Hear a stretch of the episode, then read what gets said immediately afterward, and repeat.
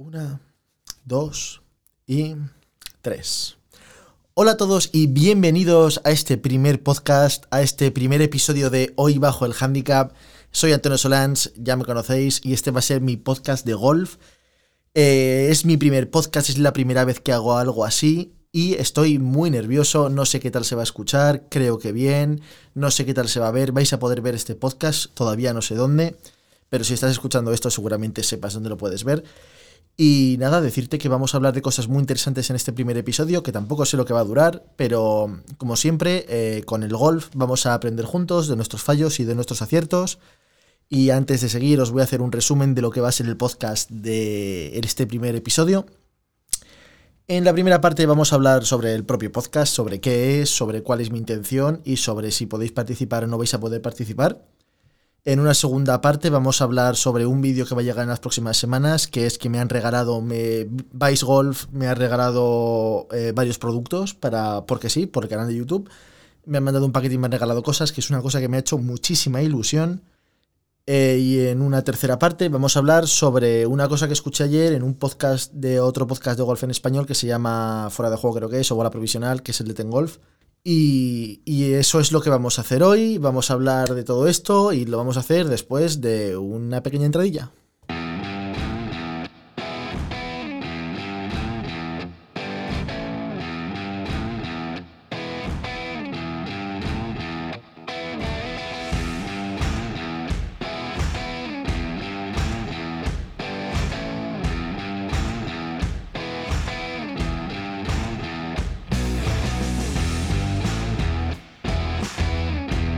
Bueno, bueno, bueno, bueno, vamos a empezar ahora sí que sí este primer episodio, este primer podcast de Hoy Bajo el Handicap. Eh, ¿Por qué este título? Pues porque no sé por qué lo, escribí hace varios, a lo mejor un año o así, sobre un posible podcast de golf que siempre hemos estado hablando con amigos para hacerlo y al final me lanzarlo a hacerlo yo. Eh, hoy bajo el handicap porque es una cosa que yo creo que todos o más o menos nos decimos en nuestra cabeza, lo de hoy bajo el handicap y, los jugadores profesionales que no tienen handicap, pues hoy juego bajo par. Al final es una cosa a la que todos aspiramos, todos tenemos un objetivo en el golf cada vez que salimos a jugar, eh, más allá de ganar la cerveza, de ganar el torneo, de ganar a nuestros rivales, que es eh, superarnos a nosotros mismos y eso en el golf es bajar el handicap o cumplir el handicap. Y por eso ese nombre, yo creo que es la lucha de todos y por eso la he querido poner, poner en el título. Si no me conocéis y está escuchando esto en alguna plataforma, en, Spotify, en Apple Podcast o en cualquier otra, otra plataforma que haya, soy Antonio Solans y tengo un canal de YouTube de golf en el que me puedes buscar por Antonio Solans Golf. Ya somos más de 1200 suscriptores y cada vez somos más en la familia y la verdad es que está muy guay, muchos comentarios, de verdad, la comunidad está creciendo y os lo voy a devolver a base de eventos, y de viajes porque quiero, quiero viajar y quiero conoceros a vosotros en persona, quiero jugar con vosotros. Yo creo que es una cosa que a vosotros hace mucha ilusión, pero si a vosotros os hace ilusión, no os quiero. Vamos, es que no os podéis imaginar la ilusión que me puede hacer a mí jugar con vosotros en vuestros campos, que me los enseñéis, que me los expliquéis, que me contéis sobre vuestros clubes. De verdad, muchísimas ganas sobre por qué habéis empezado.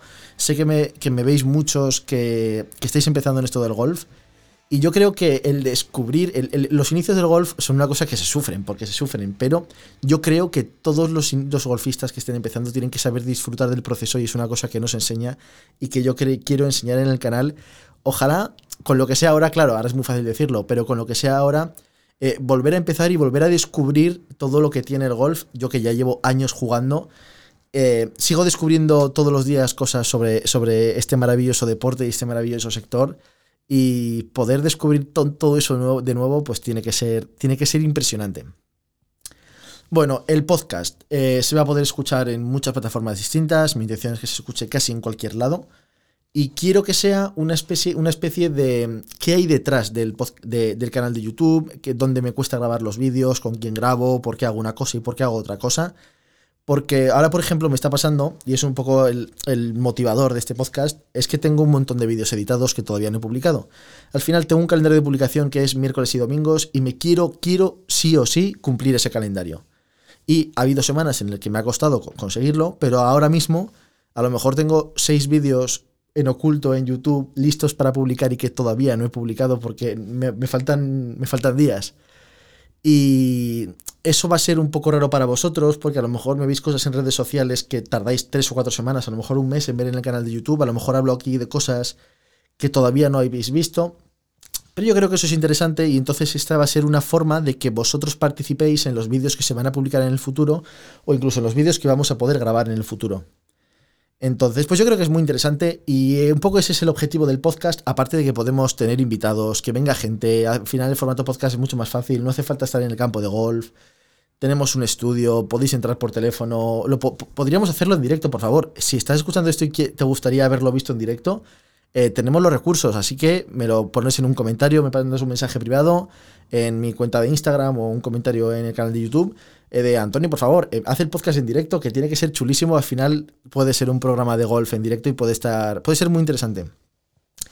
La idea de este podcast es que sea un podcast semanal y que dure, que dure poco. A mí me gustaría, me gusta la idea de que, de que dure unos 15 minutos. No sé cuál es el trayecto medio que, requiere ir a jugar a un campo de golf, pero me gustaría que esa fuera la duración del podcast. La realidad es que habrá podcasts que serán muy largos y tenemos invitados y otros podcasts que serán más cortos en los que seguramente esté yo solo. Pero creo que es un formato a probar, a experimentar y del que no tengo ninguna experiencia.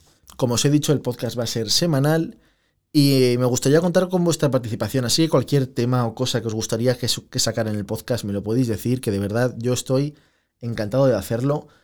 Eh, hay muchas cosas que, no hago porque no tengo el tiempo, porque todavía no tenemos una comunidad tan grande para hacerla. Muchos de vosotros me decís, Antonio, que los suscriptores te manden vídeos de vuestros swings y podés opinar, puntuarlos, eh, adivinar qué handicap tienen. Me gustaría hacerlo, pero no sé cómo hacerlo, porque, claro, ¿qué voy a hacer? ¿Malgastar?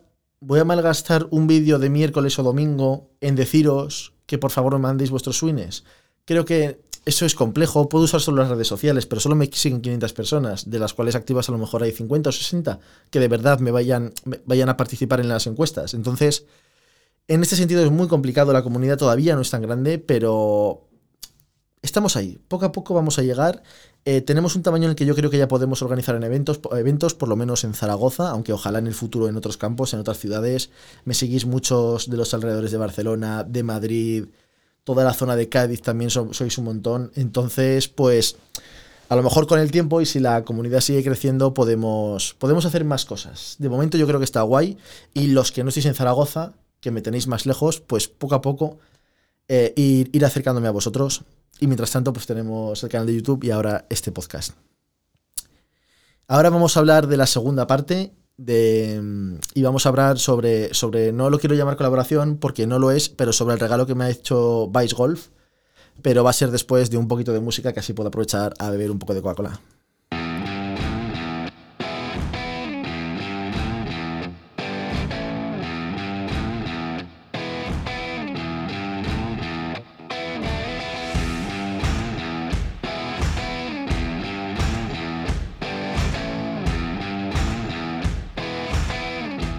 Bueno, para los que no lo, sepáis, no Vice Golf es una empresa de bolas de golf. Es, a lo mejor es, no quiero decir la primera, porque no fue la primera, pero fue la primera gran empresa independiente en crear bolas de golf, en públicamente decir que quieren competir contra la Tiles Pro V. ¿Qué es una empresa independiente? Al final, pues es una empresa que ellos mismos producen sus bolas, ellos mismos venden sus bolas directamente al consumidor final. Es una cosa que en el golf no se ha llevado mucho nunca, y que ahora parece que en el sector de las bolas se está empezando a llevar, en el sector de los palos hay marcas que están empezando. Y, aquí en España, eh, en Sudamérica no lo sé tanto, pero aquí en España, en Europa, tenemos el ejemplo de Decathlon, que al final es un gigante del deporte, que tiene sus palos, tiene su marca de golf, Inesis, y que ahí pues damos por hecho que uno puede comprar palos directamente de la empresa que los fabrica. Pero eso no es así en todo el mundo y, y Vice pues hizo eso en mercados en Estados Unidos, en Europa. La verdad es que lo han trabajado muy bien, con un marketing muy moderno, muy agresivo, muy bien hilado, una gran colaboración con Eric Anderslang. Eh, y entonces, pues muchas cosas muy bien hechas y durante mucho tiempo que al final les ha hecho crecer hasta un punto en el que ahora mismo yo creo que todo golfista, todo golfista joven conoce, conoce la marca Vice Golf eh, muy pronto vais a ver en el canal lo que me han regalado. Al final, pues me han regalado un pack pues con unas bolas, gorra, toalla, tis, un guante, no sé. Es un pack muy básico, pero que a mí me ha hecho mucha ilusión porque, porque a lo mejor no es la marca la que ha confiado en mí, es una única persona, un único individuo de la empresa pero Vice no tendrá muchos empleados. Y ya solo el hecho de que una persona, encima con el cargo que tiene, es que como tampoco, no, no sé hasta qué punto quiere que diga su nombre, pero eh, pues un cargo importante en la empresa, que me escriba un email diciéndome, oye Antonio, me encanta tu canal, me está viendo tus vídeos, me encanta tu rollo, me encanta lo que haces, enseñas el golf de una manera muy amena. Entonces, aparte de que ya esos mensajes me encantan y me, ayudan a seguir, el hecho de que sea, de una, sea un cargo importante de una empresa de golf y que haya decidido regalarme así porque sí, sin esperar algo a cambio, me lo pone en email, Antonio. No hace falta que lo publiques, no hace falta que digas nada, simplemente quédatelo, úsalo, haz lo que quieras. Y creo que es, de verdad, estoy muy agradecido. Y yo creo que este tipo de cosas, es que en España, en España se hace muy poco, pero porque somos muy pocos golfistas al final. España es un mercado de golf que es bastante pequeño, en Europa hay mercados que son mucho más grandes, Inglaterra, Francia, Alemania son mercados de golf muchísimo más grandes. Estados Unidos, ya ni lo, ni lo, ni hablo de Estados Unidos. Pero bueno, pero España tiene ahí su, comunidad, de, su comunidad de golfistas que también gasta, también compra y, que es muy importante. Al final, en España tenemos representantes pues, de todas las grandes marcas de golf y es una pena que yo siento que están un poco chapados a la antigua. Eh, veo pocas marcas con presencia, con cuentas en español o con cuentas incluso de España. Yo no hace falta que sean de España. El PGA, Tour, por ejemplo, tiene una cuenta en, español que embarga eh, toda Latinoamérica y toda España. Eso está muy bien, es muy interesante. Pero no se trabaja España o, todo el habla hispana de una, forma, de una forma que a mí me gustaría. Y entonces, como no se trabaja de una forma actual o moderna, se sigue un poco, yo creo que anclado en el pasado. Anuncios en revistas, en webs de, de prensa tradicional, en televisión, no sé, no sé. Son cosas que es una pena que no haya empresas que hagan cosas distintas. También creo que pasa una cosa y es que no creo que no se haga porque las empresas no quieran. Creo que no se hace porque a lo mejor las experiencias que han, tenido, las experiencias que han tenido han sido malas. Porque, claro, en España no hay mucha alternativa de influencers o microinfluencers, incluso non-influencers, que, que, puedan publicitar tus productos. Al final, por ejemplo, eh, las marcas de golf lo hacen con jugadores que, españoles que están muy altos en el ranking mundial amateur de golf. Les regalan palos, les regalan material, pero estos jugadores lo entienden como algo que a los que ellos tienen derecho. Al final, si yo estoy en el número 800 en el Mundial Amateur, yo espero que los palos por lo menos las marcas por lo menos me regalen los palos. Yo creo que eso no debería ser así y tendríamos que ver cada vez más veces a marcas regalando palos a gente que no tiene ni puta idea, pero que tiene muchos seguidores y está empezando a jugar al golf.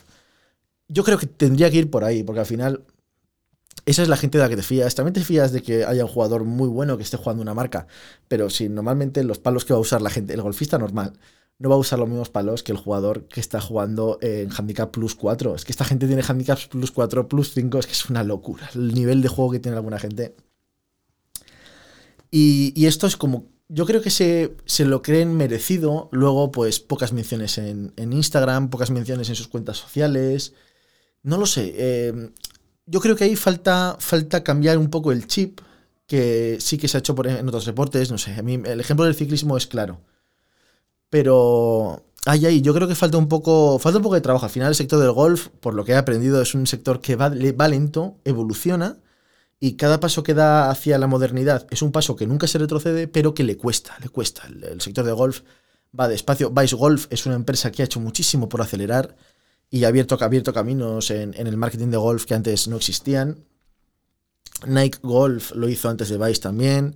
Una pena lo de Nike Golf, pero bueno. Eh, cosas muy interesantes y que las marcas parece que a veces, a veces les cuestan. Pero aún así, las grandes marcas tienen perfiles en redes sociales que son preciosos, unos vídeos espectaculares. Pero claro, hay tanta diferencia entre sus mercados principales y sus mercados minoritarios que los mercados minoritarios se ven claramente perjudicados. Y es una pena que no haya alguna marca de esas que diga, voy a apostar de verdad por un mercado minoritario y me voy a hacer con ese mercado. Mm, ahí me gustaría ver alguna marca, cualquier marca me vale en verdad, eh, de las conocidas, porque al final son las que van a tener recursos para hacerse con un mercado único. Pero no lo sé, yo echo de menos un trabajo más, más local con, con el golf pero bueno, yo creo que es una cosa que con el tiempo a lo mejor cambia o a lo mejor todo lo contrario. La globalización lo que hace es que esto no, vaya más. Pero las grandes empresas eh, luchan los mercados pequeños intentan, intentan volverse locales o que la gente tenga esa percepción de local. Eh, con ofertas temporales, con eventos temporales, con eventos locales. No sé, yo creo que ahí el golf puede, puede avanzar y puede avanzar muchísimo, muchísimo en ese aspecto. Creo que me estoy enrollando más de la cuenta, no sé cómo de largo va a quedar el podcast. Espero que os esté entreteniendo y que no me vaya mucho por las ramas y que la conversación que estoy, yo solo estoy teniendo aquí seáis capaz de seguirla. Por si acaso os, estoy haciendo vídeo, eh, pero bueno, cualquier comentario para mejorar me lo decís. Al final es el primer podcast que grabo en mi vida y me vais, me vais comentando. Bueno, la tercera parte eh, y última parte, después, antes del cierre, es em, sobre el podcast de Ten Golf y lo que dicen del juego rápido y el futuro del golf. Joder, este podcast me está quedando muy reivindicativo al final con el golf y lo que tendría que ser el golf. Pero, pero como que todo el mundo le gusta hablar de lo que tendría que ser el golf y no de lo maravilloso que ya es y del futuro del golf, como si el golf no tuviera un futuro asegurado. Eh, a lo mejor hay países en los que no. En España el golf eh, yo creo que está retrocediendo. Pero, pero bueno, poco a poco ahí el golf siempre ha sido un deporte minoritario y... Bueno, bueno, eh, dicen una cosa sobre el ritmo de juego y el futuro del deporte que me parece digna de comentar, sobre todo porque no estoy de acuerdo. Y, y nada, pero lo vamos a hacer después de un pequeño descanso para mí para beber Coca-Cola.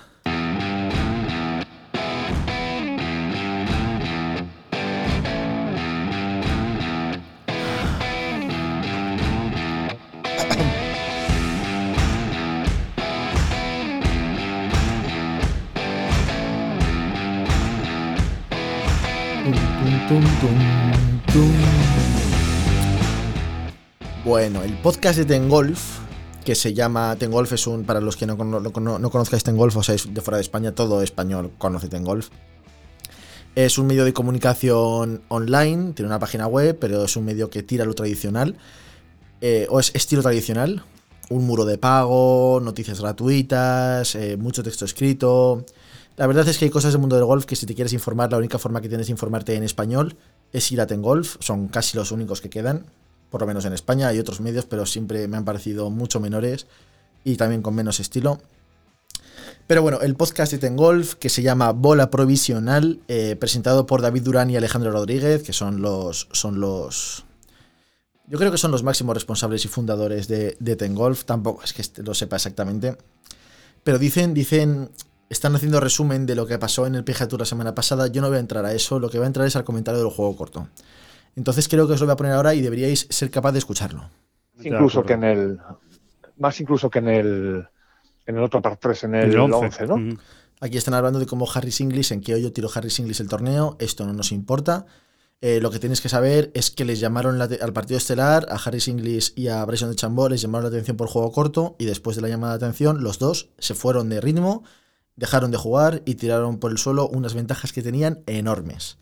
Después de eso, también es importante que si no lo sabéis, tenéis que saber que en el, en el circuito europeo, en el European Tour, eh, sí que es más normal que se llame la atención a los eh, por, ritmo de juego a los jugadores y no es y en el PGA Tour es una cosa que es súper rara y siempre se juega mucho más lento en el PGA Tour que en el European Tour.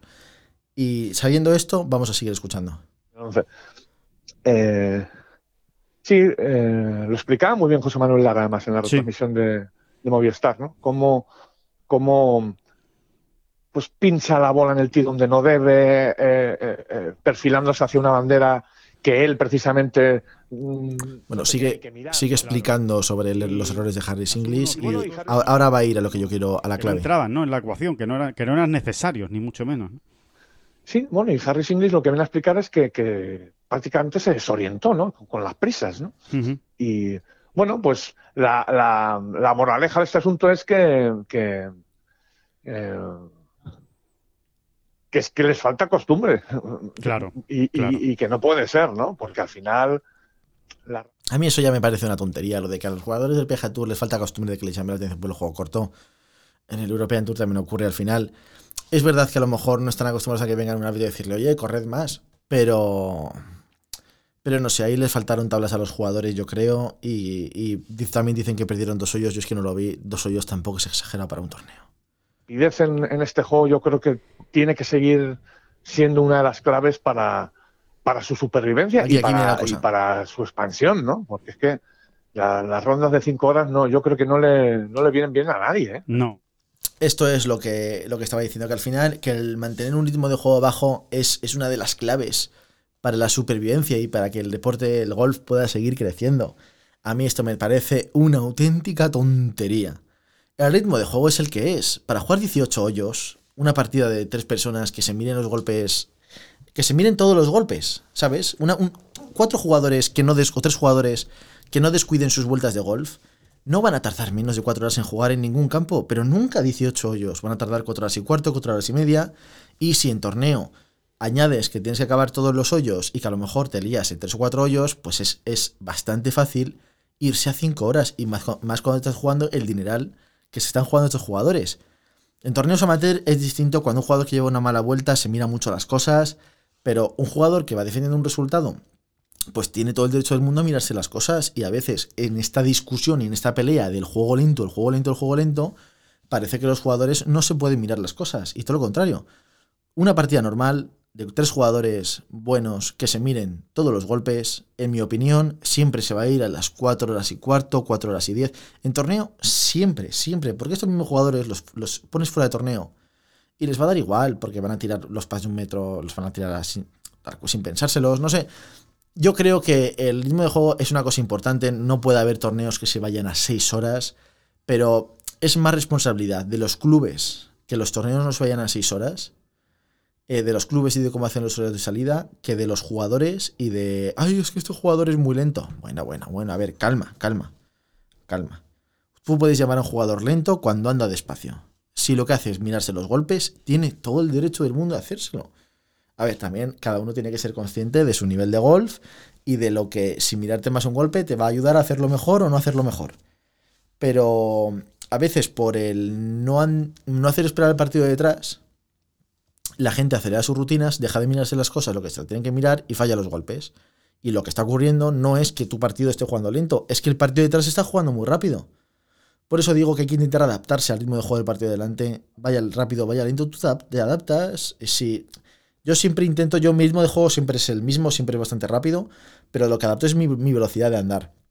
Pero bueno, aquí ya me estoy, estoy desvariando eh, sobre si el ritmo de juego es importante para el futuro del golf. Yo creo que no, el ritmo de juego es el que es. Cuatro jugadores en torneo medal te van a tardar 5 horas en jugar. 4 horas 40. Pues es en, un, una vuelta de 18 hoyos es lo normal. En una vuelta que no es de torneo, 4 horas, 3 horas y media si van rápido. Bien, pero es que eso es lo normal. Y eso pasa en todo el planeta y va a seguir pasando. No porque digamos, hay que luchar contra el juego corto, hay que luchar, juego corto no, hay que luchar contra el juego lento, hay que luchar contra el juego lento. Por mucho que digamos eso, las vueltas van a seguir tardando lo mismo. No, es que hay que estar con el guante preparado, hay que andar rápido. Pero es que eso ya se hace. Eso ya se hace y la solución no está ahí. Yo creo que para que el deporte crezca, hablando del ritmo de juego y de lo que cuesta, es muy complicado hoy en día, con, el ritmo de vida que llevamos todos, eh, conseguir eh, tener 6 horas para poder jugar 18 hoyos, que al final es lo que requiere. Entre que vas al golf, sales a jugar, si calientas, calientas, juegas 4 horas, 4 horas y media, si hay torneo, hay entrega de premios después. Es que se alargado muchísimo tiempo que mucha gente hoy en día no tiene. No tiene. La forma de, que el golf sea más accesible no es eh, que la gente juegue corriendo. No lo es, porque entonces lo que hace la gente es disfrutar menos.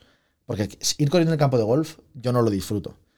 Si uno va corriendo en el campo de golf, lo que hace es disfrutar menos y eso es lo que va a hacer que haya menos golfistas el otro día, bueno, el otro día no, hoy por la mañana me han contado en, mi club un caso de una persona que se hizo socia y que se va a dar de baja porque eh, juega mal al golf, los hoyos se le hacen un poco largos y dice que siempre que sale a jugar tiene que aguantar las caras de la gente que a lo mejor les hace esperar un hoyo y justo después de ese hoyo les da paso, porque es una persona que sabe que juega lento, porque, porque no, no, porque vaya lento, sino porque da muchos golpes.